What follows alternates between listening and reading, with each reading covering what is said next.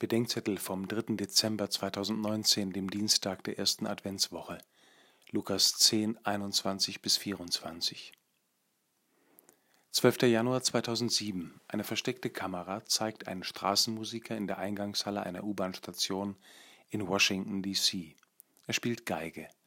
Eine Dreiviertelstunde lang. Bach, Schubert und anderes. Über tausend Pendler laufen an ihm vorüber, die meisten gehetzt. Nur sieben Leute bleiben stehen, ein Kind etwas länger. Die Vorübergehenden werfen insgesamt 32,17 Dollar in den Geigenkasten. Nur ein einziger Passant erkennt den Musiker. Es ist Joshua Bell, einer der größten Geiger der Welt.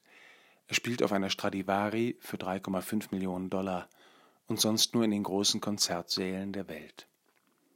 Wie viele hätten wer weiß was gegeben, ihn so hören zu können – wie viele hätten ihre Arbeit sausen lassen, wären ohne Reue zu wichtigen Terminen zu spät gekommen oder hätten das Gespräch mit ihm gesucht.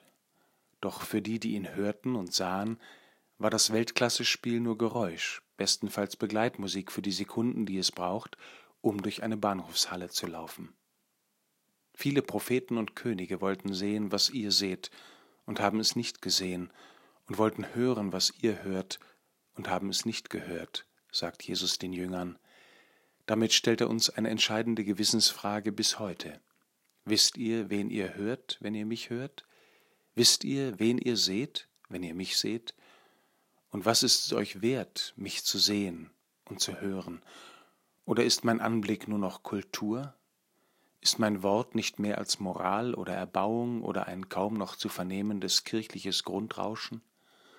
Und kann es sein, dass eure einzige Sorge die ist, den Zug nicht zu verpassen?